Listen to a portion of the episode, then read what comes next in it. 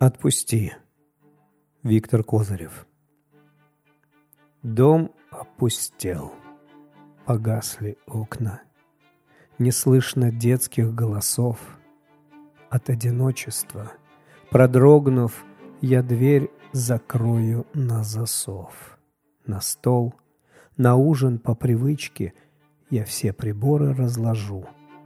А за окном, в гнездовье, птичка птенцам скормила стрекозу, и я, застыв завороженный, не в силах взгляда отвести, заботы сценой пораженный, шепчу тихонечко «Прости». И шепот, эхом отразившись от стен, промолвит «Отпусти».